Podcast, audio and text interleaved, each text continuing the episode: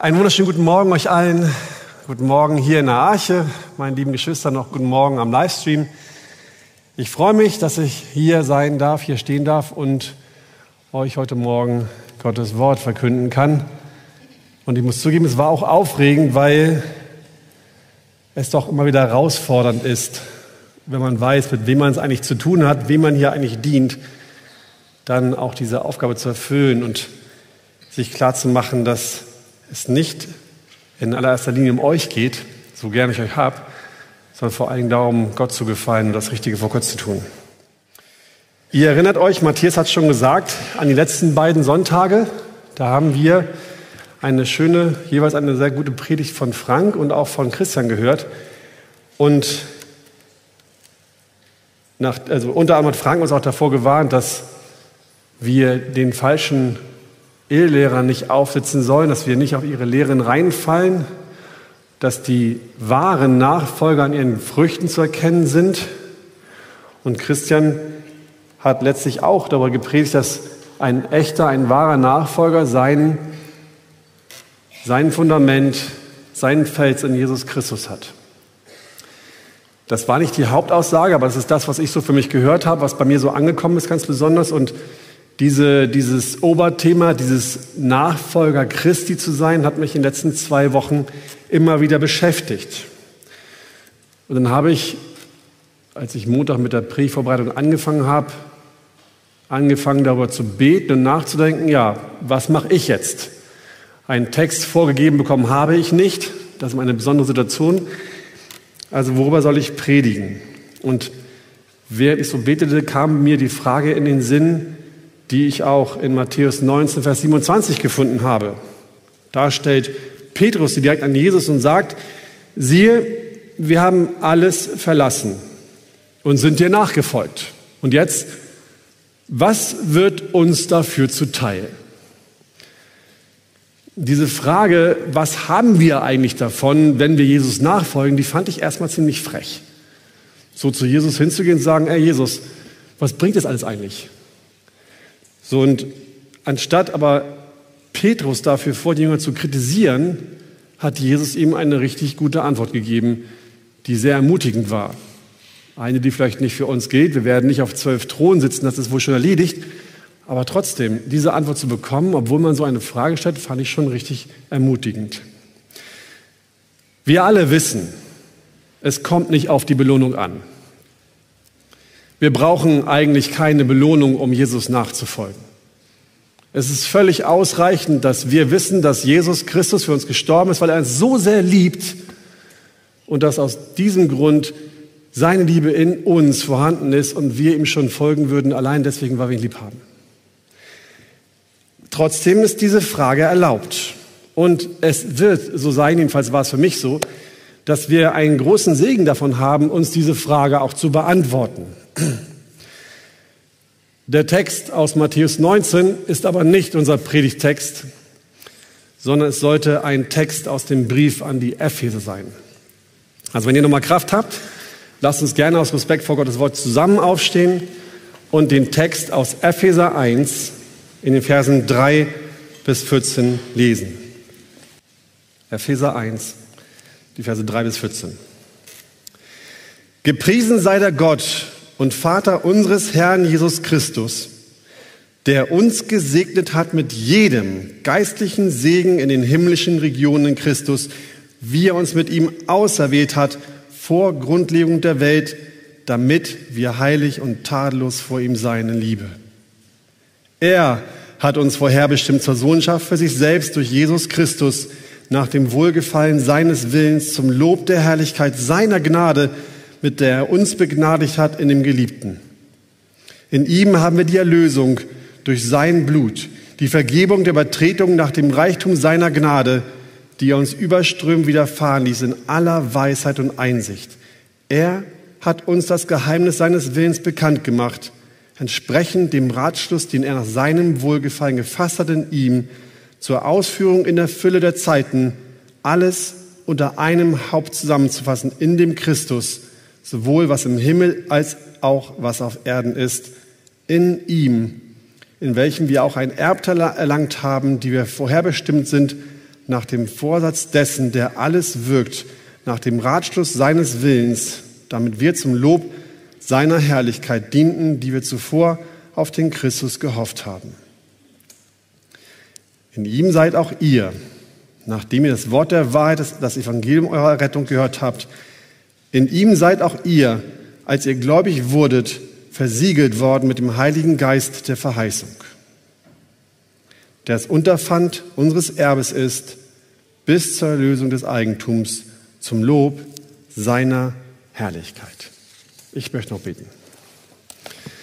Jesus, wir danken dir dafür, dass wir hier zusammen sein dürfen, dass wir dein Wort haben, dass wir dieses, dieses Lob auf dich gehört haben. Und ich möchte jetzt bitten, dass du das, was wir auch gebetet haben, dass du unsere Herzen öffnest, dass du uns Aufmerksamkeit schenkst und dass wir mehr und mehr sehen und verstehen, wer du eigentlich wirklich bist und was du für uns eigentlich getan und auch gegeben hast. Segne uns, Herr, in Jesu Namen. Amen. Setzt euch gerne. Ich habe es gerade schon gesagt, dieser Teil des Briefes von Paulus ist ein, eine Lobrede für Gott. Paulus beginnt hier damit, da, dafür, äh, Gott dafür zu preisen, dass er den Heiligen und den Gläubigen, also den Christen und somit auch uns, mit jedem geistlichen Segen in den himmlischen Regionen in Christus gesegnet hat. Er macht hier deutlich, dass der größte Segen, den Gott für uns bereithält, nicht aus Reichtum oder anderen materiellen Gütern besteht. Gott segnet uns auch mit dem, was wir brauchen. Er versorgt uns mit Dingen, die wir nötig haben, die wir brauchen, um zu leben. Aber der größte geistliche Segen, den er geben kann, besteht aus, äh, der größte Segen, den er geben kann, besteht aus geistlichen Segnungen. Außerdem, und das ist, finde ich, sehr interessant, erwähnt Paulus mal ebenso nebenbei in einer kleinen Formulierung eine Wahrheit, die unglaublich wichtig für uns ist. Habt ihr es gesehen? Vers 3. Da steht, gelobt sei Gott, der uns gesegnet hat. Die Segnungen, die wir im Folgenden behandeln, die er im folgenden Lobpreis aufführt, das sind alles Segnungen, die Gott uns bereits gegeben hat. Nichts, was noch aussteht oder wo wir vielleicht noch nicht vollständig alles erhalten haben, sondern es ist komplett von Gott gegeben. Daraus folgt, dass es keine Frage des Obs ist.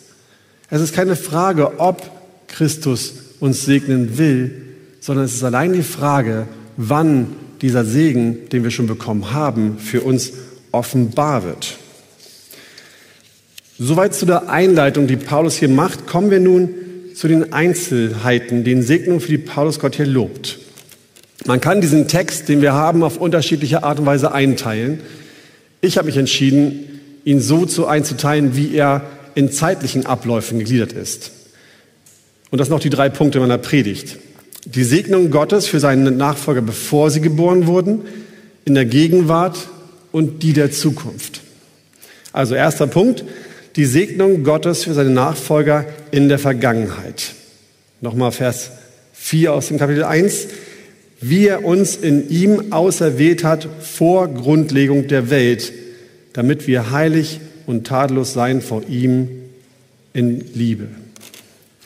Paulus wiederholt hier an dieser Stelle eine Lehre, die er auch oft und die auch andere Schreiber in der Bibel, in der Bibel auch erwähnen.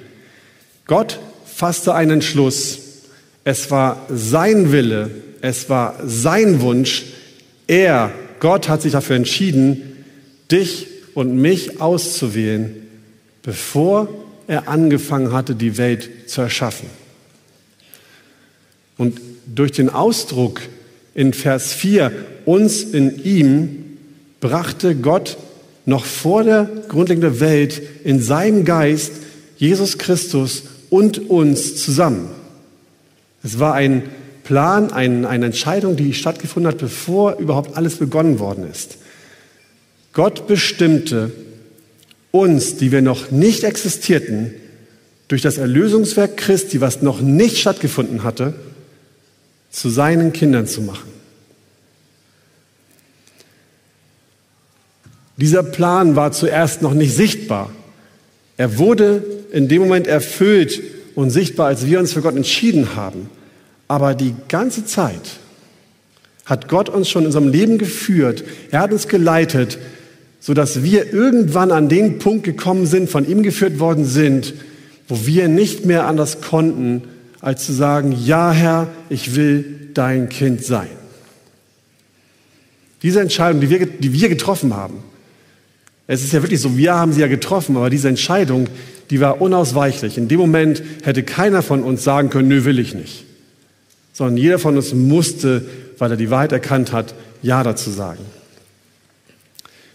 Und weil Gott diese Entscheidung getroffen hat, sind wir nach Epheser 1, Vers 4 in seinen Augen untadelig und heilig. Das ist der Stand, den du, den wir vor Gott hast. Er sieht uns durch seinen Sohn Jesus Christus. Er sieht in uns die Gerechtigkeit Jesu und sagt über uns, du bist tadellos und heilig vor mir. Unser Verhalten, das, was wir tun, das stimmt zwar nicht immer damit überein, das ist richtig, aber es ändert nichts daran, dass Gott uns so sieht. Und weil Gott uns dazu berufen hat, weil er sich für uns entschieden hat, wird er uns auch die Fähigkeit geben, dass unser Verhalten und der Stand, den wir haben, immer mehr zusammenwachsen wird. Weil Gott eine willentliche Entscheidung getroffen hat, sind wir seine Kinder geworden. Epheser 1, Vers 5. Für Gott war es von Anfang an klar, noch bevor du geboren wurdest, dass du einmal ein Teil seiner Familie sein wirst. Weil Gott willentlich eine Entscheidung traf, wurden wir gerettet und uns wurde unsere Schuld erlassen. Epheser 1, Vers 7. Noch bevor deine Eltern wussten, dass du irgendwann geboren werden würdest, hat er sich schon entschieden, war es sein Entschluss, dass wir ohne Schuld und völlig frei zu ihm kommen können. Das ist der geistliche Segen, mit dem wir noch vor Grundlegung der Welt von ihm gesegnet worden sind. Unser Zustand vor Gott, unsere Zugehörigkeit zur Familie Gottes, unsere Rettung und die Vergebung der Schuld sind etwas, was wir uns nicht erst verdienen mussten, sondern ein Segen, mit dem er uns bereits gesegnet hat, bevor wir geboren worden sind. Die Sache war schon beschlossen und erledigt, noch bevor du deinen allerersten Atemzug tatst. Gott hat schon an dich gedacht Gott hatte dich schon im Sinn, noch bevor er die Welt erschaffen hat. Von Anfang an war es sein Plan, sein Entschluss, sein Wille, dass du auf die Welt kommen solltest. Und er hat dich schon gesegnet, bevor das geschehen ist. Denkst du manchmal, Gott sieht dich nicht? Oder achtet nicht darauf, was du machst und wie es dir geht? Von ferne her ist mir der Herr erschienen. Mit ewiger Liebe habe ich dich geliebt. Darum habe ich dich zu mir gezogen aus lauter Gnade. Jeremia 31, Vers 3. Gott hatte schon einen fantastischen Plan für dich, bevor du überhaupt existiert hast. Wie können wir dann glauben, dass Gott uns nicht sieht? Er ist ganz sicher jetzt bei uns. Er hat uns aber nicht nur in, den, in, der Vergangenheit gesegnet. Es ist nicht nur so, dass wir Segnungen erhalten haben, bevor wir geboren wurden, sondern auch in der Gegenwart. Das ist der zweite Punkt, die Segnung Gottes für seine Nachfolger in der Gegenwart. In Epheser 1, Vers 5 schreibt Paulus, er hat uns vorherbestimmt zur Sohnschaft für sich selbst durch Jesus Christus nach dem Wohlgefallen seines Willens. Wenn Paulus hier von Sohnschaft schreibt, dann schreibt er an eine Gemeinde, die unter dem römischen Recht gelebt hat. Das war ihnen bekannt, wie die Römer gehandelt haben. Und nach römischem Recht ist ein adoptiertes Kind rechtlich gesehen exakt gleichgestellt mit einem leiblichen Kind. Das bedeutet für uns, wenn Paulus das hier schreibt, dass wir als adoptierte Kinder Gottes rechtlich gesehen exakt auf derselben Stufe stehen wie Jesus Christus. Wir sind vollwertige Mitglieder der Familie Gottes. Jeder von uns ist ein vollwertiges Kind des großen Gottes. Zuallererst folgt daraus, dass wir von unserem Vater im Himmel geliebt werden. Ja, das klingt selbstverständlich. Ne? Väter lieben ihre Kinder. Das ist so. Aber es ist eine Wahrheit, die wir tief im Herzen grundlegend verstanden haben müssen. Denn daraus folgt, wenn der Gott, wenn unser Vater uns im Himmel uns liebt, dann folgt daraus, dass alles, was hier auf dieser Erde geschieht, dass alles, was wir erleben, dass alle Wege, die er mit uns geht, immer, immer, immer, immer aus seiner großen Liebe zu uns motiviert sind. Das ist relativ einfach zu glauben, solange es uns gut geht und wir ungefähr das alles haben, was wir uns auch wünschen. Aber was ist, wenn es uns nicht gut geht? Was ist, wenn unsere Wege durch Zeiten des Leids führen? Was ist, wenn wir nicht bekommen, was wir uns wünschen? Wie geht es uns dann? Glauben wir dann immer noch daran, dass Gott uns wirklich lieb hat? Ich glaube, es fällt uns allen immer schwer, es dann so wirklich auf der Reihe zu haben. Und deswegen ist es wichtig zu verstehen, wenn du ein adoptiertes Kind Gottes bist, dann liebt Gott dich und alles, was er tut, ist zu deinem Besten, auch wenn es sich in dem Moment wirklich völlig anders anfühlt. Gott als Vater zu haben bedeutet auch, dass die Tür zum Thronsaal immer offen ist.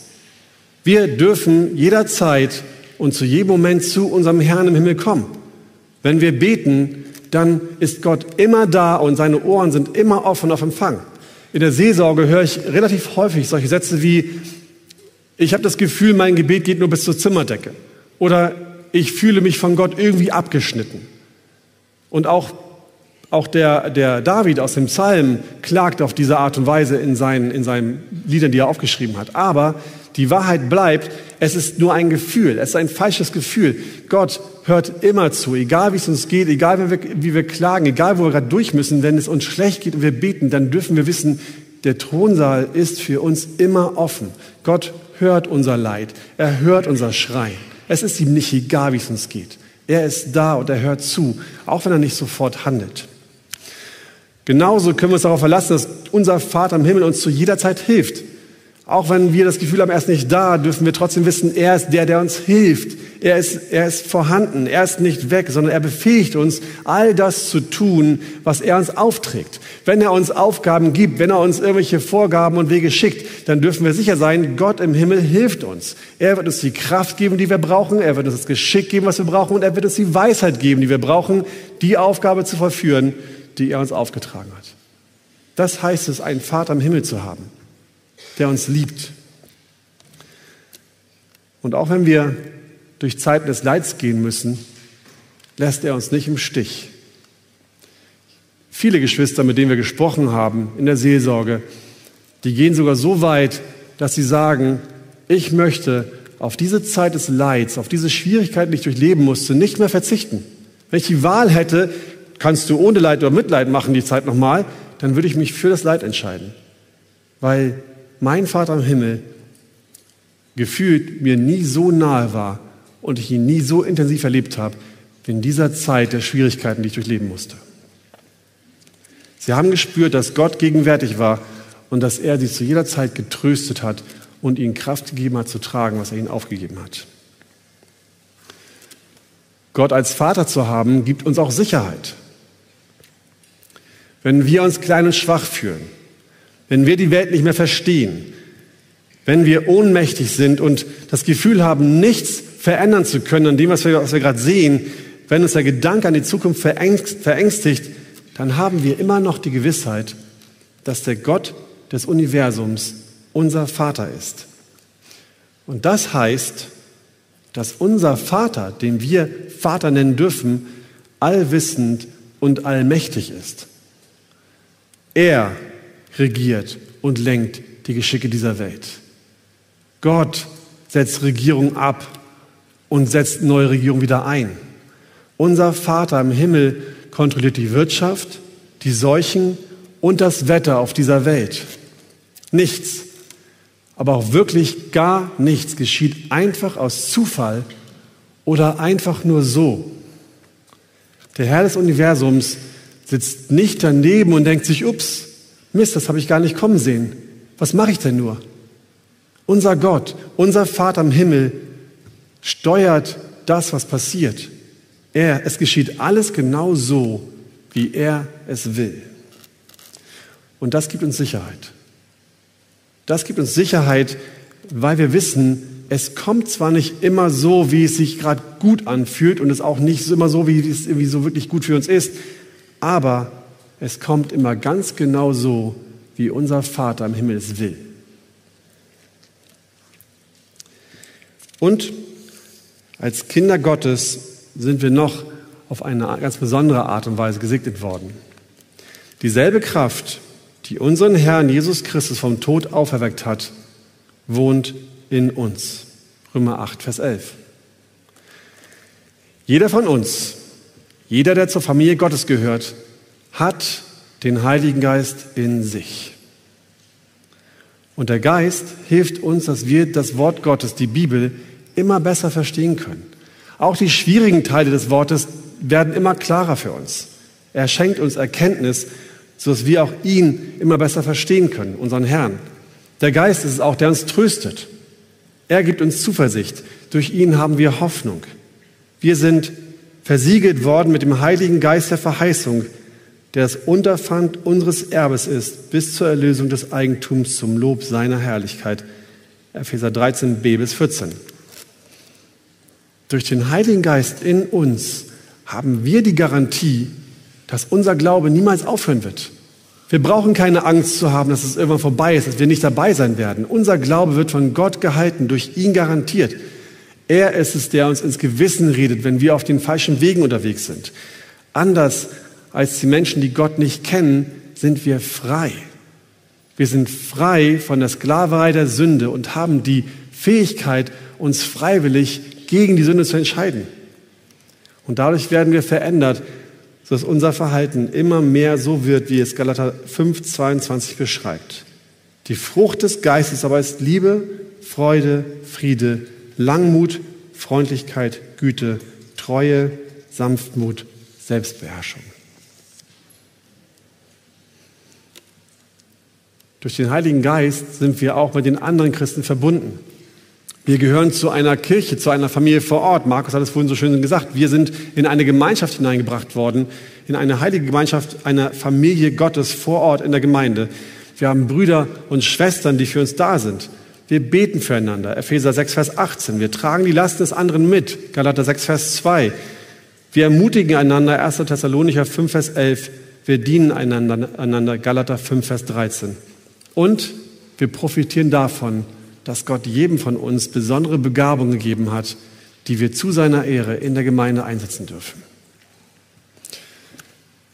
Das ist viel, ne?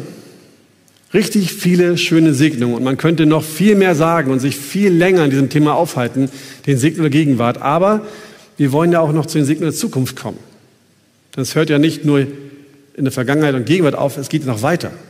Also dritter Punkt, die Segnung Gottes für seine Nachfolger in der Zukunft.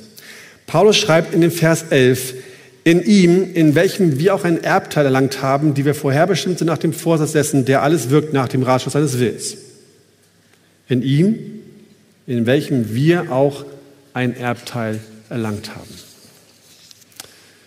Wir haben schon gesagt, wir gehören zur Familie Gottes. Wir sind adoptiert und somit haben wir die gleichen Rechte, den gleichen Stand wie Jesus und werden mit ihm auch gemeinsam erben. Habt ihr schon mal gefragt, was ist es eigentlich für ein Erbe, was wir bekommen? Was werde ich denn erben? Matthäus 25, Vers 34. Dann wird der König den zu seiner Rechten sagen, kommt her, ihr Gesegneten meines Vaters, und erbt das Reich, das euch bereitet ist seit Grundlegung der Welt. Wir sind also Miterben des Reiches Gottes.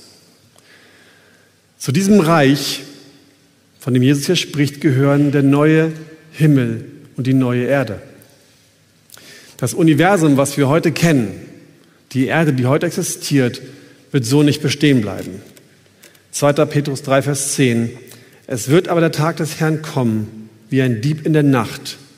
Dann werden die Himmel mit Krachen vergehen, die Elemente aber vor Hitze sich auflösen und die Erde und die Werke darauf verbrennen. Das heißt also, wir erben eine, einen Riesenhaufen Asche.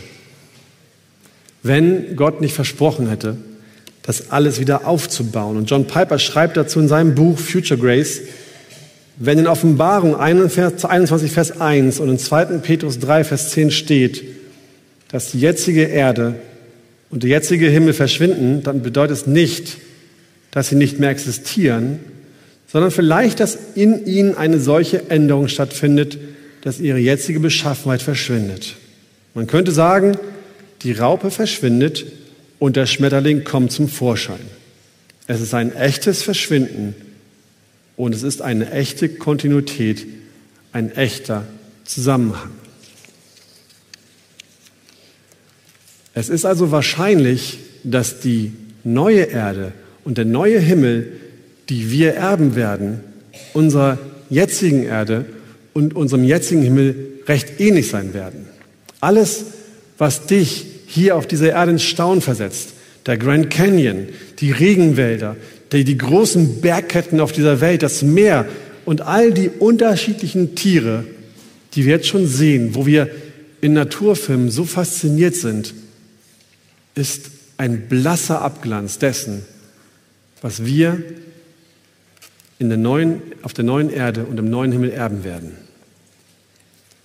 Es wird fantastisch werden. Nur eines wird es dort nicht mehr geben. Wenn Gott seine Schöpfung erneuert, dann wird der Fluch der Sünde aufgehoben werden. Es wird dort keine Sünde mehr geben. Und wir werden Miterben dieser neuen Welten sein. Weiter zu gehören zu dem Reich Gottes auch Menschen, andere Menschen, die Jesus nachgefolgt sind. Als Jesus seinen Jüngern nach seiner Auferstehung erschien, sagte er zu ihnen, Lukas 24, 39, seht an meinen Händen und meinen Füßen, dass ich es bin. Rührt mich an und schaut, denn ein Geist hat nicht Fleisch und Knochen, wie ihr seht, dass ich es habe. Was Jesus damit sagen wollte, liebe Jünger, seht her, ich bin's, Jesus. Ich bin's, den ihr bei euch hattet, den ihr kennt. Daraus folgt für uns, weil Jesus der Erstgeborene ist, dem wir folgen werden, dass ihr immer noch ihr sein werdet und Björn immer noch Björn sein wird. Unsere Wesen, unsere Identität, das bleibt dasselbe. Und wir werden Erinnerungen haben, wir werden unsere Freunde erkennen. Es wird alles so sein, dass wir nicht resettet werden, sondern dass wir weiterleben werden. Wir bleiben unverwechselbar wir selbst und werden dennoch komplett verwandelt. Unsere gesamte Person mit Leib und Seele wird verwandelt werden. Wir werden einen Auferstehungsleib haben. Keine Sünde mehr, kein Leid mehr, keine Krankheiten, kein Zerfall, keine Einschränkung. All das, wo du merkst, die jungen Leute vielleicht noch nicht, aber die älteren Leute, wo es schon hier zwickt und zwackt, wo es schwierig wird und anstrengend, das wird kein Thema mehr sein. Das wird alles komplett weg sein. Wir werden den Auferstehungsleib haben und uns einfach nur freuen. 1. Johannes 3, Vers 2, Geliebte, wir sind jetzt Kinder Gottes und noch ist nicht offenbar geworden, was wir sein werden. Wir wissen aber, dass wir ihm gleichgeschaltet sein werden, wenn er offenbar werden wird, denn wir werden ihn sehen, wie er ist. Und wir werden im Himmel nicht allein sein. Das finde ich persönlich super gut. Also Jesus ist ja auch da natürlich, aber ich werde mit euch zusammen feiern. Alle, die für Christus gestorben sind, die werden da sein. Die Apostel und die Märtyrer werden dort sein. Und auch die, die nie, die nie irgendwo in Schlagzeilen aufgetaucht sind, aber trotzdem Jesus treu und gewissenhaft gefolgt sind. Wir werden mit Matthäus, mit Markus, mit Lukas, mit Johannes Gemeinschaft haben und auch mit Luther, Calvin, Spurgeon, Müller. Die sind alle da. Und wir werden Abraham, Isaac und Jakob und auch mit Mose und Elias und David gemeinsam essen. All die, die Gott gefolgt sind, werden da sein. Dann werden viele unserer Fragen beantwortet werden. Wir werden weiter wachsen können in unserem Wissen. Und Dinge, wo wir heute denken, so Mann, wie ist das bloß? Ich verstehe die Bibel nicht. Das wird da offenbar werden und es wird klar werden. Wir werden Paulus fragen können. Sagen, Paulus, erzähl noch mal. Wie hast du es gemeint? Und welche sind eigentlich deine anderen Briefe, die wir nie gefunden haben? Wir werden Gemeinschaft haben mit den Menschen, die Jesus kennen. Aber werde ich auch meine Frau und all die anderen Christen wiedererkennen? Werde ich wirklich sehen, wer sie sind? Werde ich immer noch zu meinen Freunden sagen, du bist mein Freund?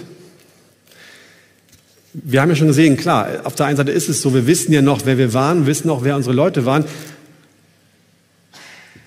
Und Johannes schreibt im 1. Johannes 2, Vers 28, und nun, Kinder, bleibt in ihm, damit, wenn er erscheint und uns, Entschuldigung mal, und nun, Kinder, bleibt in ihm, damit wir freimütig haben, wenn er erscheint und wir uns nicht schämen müssen vor ihm bei seiner Wiederkunft.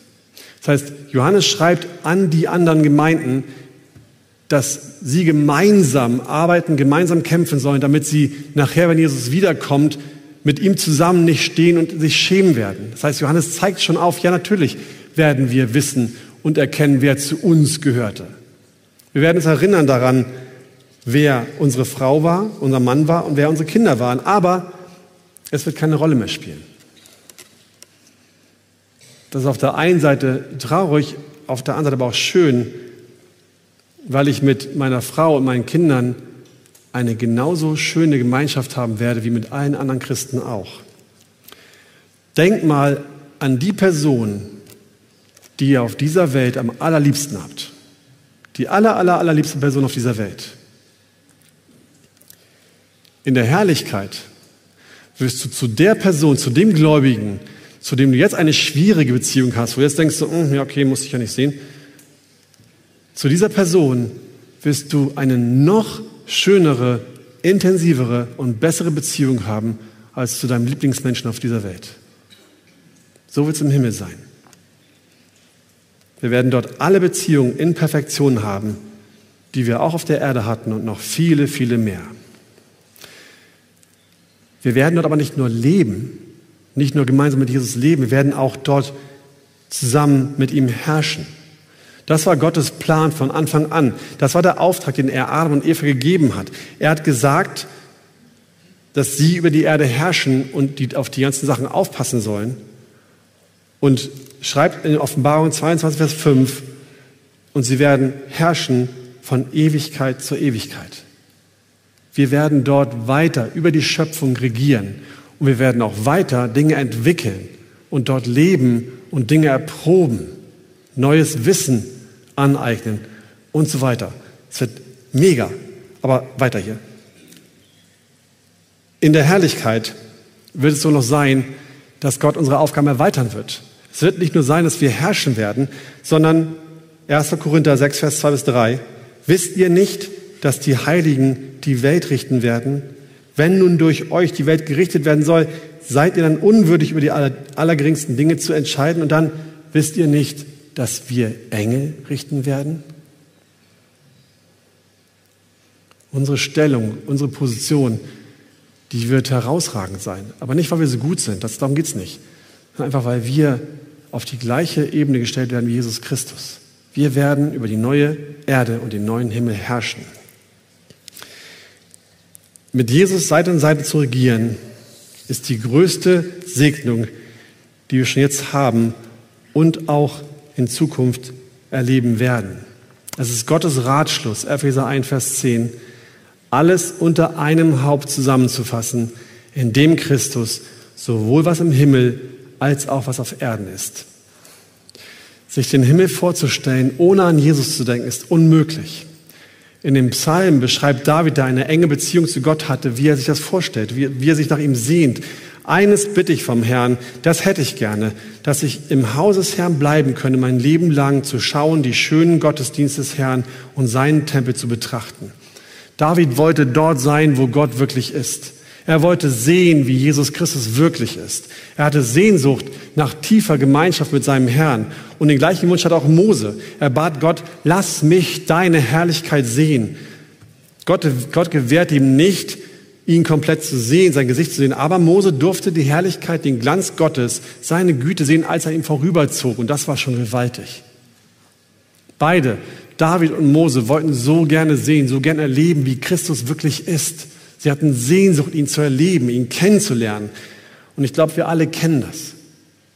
Ich glaube, wir alle haben immer wieder Zeiten, wo wir den Wunsch haben, das Sehnen haben, dass wir Jesus mehr sehen, ihn mehr erleben, dass unser Christsein lebendig ist und erfüllt ist davon mit seiner Gegenwart. Wir wollen ihn anfassen, ihn, ihn berühren, ihn fühlen. Wir sehen uns danach, mit ihm verbunden zu sein, ganz eng. Das ist völlig normal. Gott, Gott selbst bezeichnet die Beziehung zu ihm als Ehe. Es ist eine, ein Ehebund, den er mit uns eingegangen ist. Wir, seine Kinder, seine Braut, sind mit ihm verbunden und er ist unser Bräutigam. Beide sehen sich nach einer echten und erfüllten Beziehung, die wir leben. Aber noch geht das nicht. Noch können wir Jesus nur sehen wie durch ein Milchglas. Ihr kennt das, diese, diese Milchglasscheiben an den Wänden so. Man kann sehen, dass etwas dahinter ist. Man kann erahnen, wer oder was es, es ist und wie es aussieht, aber so richtig deutlich ist es nicht. Wir sehen jetzt durch einen Spiegel, ein dunkles Bild, dann aber von Angesicht zu Angesicht. Jetzt erkenne ich stückweise, dann aber werde ich erkennen, wie ich erkannt bin. 1. Korinther 13, Vers 12. Im Himmel wird die Beziehung zu Christus, zu unserem Vater, nicht mehr unvollkommen sein, sondern sie wird so sein, wie sie von Anfang an von Gott erdacht worden ist. So wie sie Gott ursprünglich geplant hat. Wir werden unseren König im Himmel sehen. Wir werden erleben, wie er wirklich ist. Nicht nur wir sehen es danach, auch Jesus sehnt sich danach, dass wir bei ihm sein können. In der Nacht, bevor gekreuzigt wurde, sagte er zu seinem Vater, betete er, und ich habe die Herrlichkeit, die du mir gegeben hast, ihnen gegeben, auf dass sie eins seien, gleich wie wir eins sind. Ich in ihnen und du in mir, damit sie zu vollendeter Einheit gelangen. Ich will, dass wo ich bin, auch die bei mir sein, die du mir gegeben hast, damit sie meine Herrlichkeit sehen, die du mir gegeben hast. Jesu Plan war es von Anfang an. Seine Segnung war es von Anfang an, dass er wollte, dass wir mit ihm zusammen im Himmel leben. Wir sollen zusammen mit ihm auf der neuen Erde herrschen. Es ist sein Wunsch, sein Sehen, dass wir bei ihm sind. Und im Himmel wird sich jede Freude, alles, was wir erleben werden, ableiten von dem einen, nämlich davon, dass wir Christus sehen werden. Alles, was ich schon gesagt habe über die neue Erde, was so unglaublich fantastisch sein wird, wird im Schatten gestellt sein von unserem Herrn Jesus Christus den wir dann sehen dürfen und mit dem wir zusammen leben dürfen. Das Entscheidende ist nicht das, was wir äußerlich sehen, sondern unser Atem wird geraubt werden von dem, der da herrscht, von Jesus Christus selbst. Wir werden mit offenen Mündern vor ihm stehen und sie nicht mehr zukriegen, weil Jesus so wunderschön und so herrlich ist. Dietrich Bonhoeffer soll, als er im Konzentrationslager auf seine Hinrichtung wartete, unter dem Eindruck dieser Hölle auf Erden gesagt haben, ich wäre lieber mit Christus in der Hölle als ohne Christus im Himmel. Gepriesen sei der Gott und Vater unseres Herrn Jesus Christus, der uns gesegnet hat mit jedem geistlichen Segen in den himmlischen Regionen Christus. Amen.